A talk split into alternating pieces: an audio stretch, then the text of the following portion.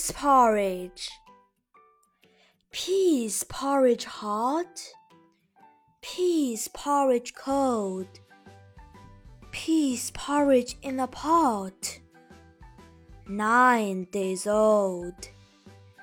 Some like it hot. Some like it cold. Some like it in a pot. Nine days old. Daddy likes it in hot. Mommy likes it cold. I like it in a pot.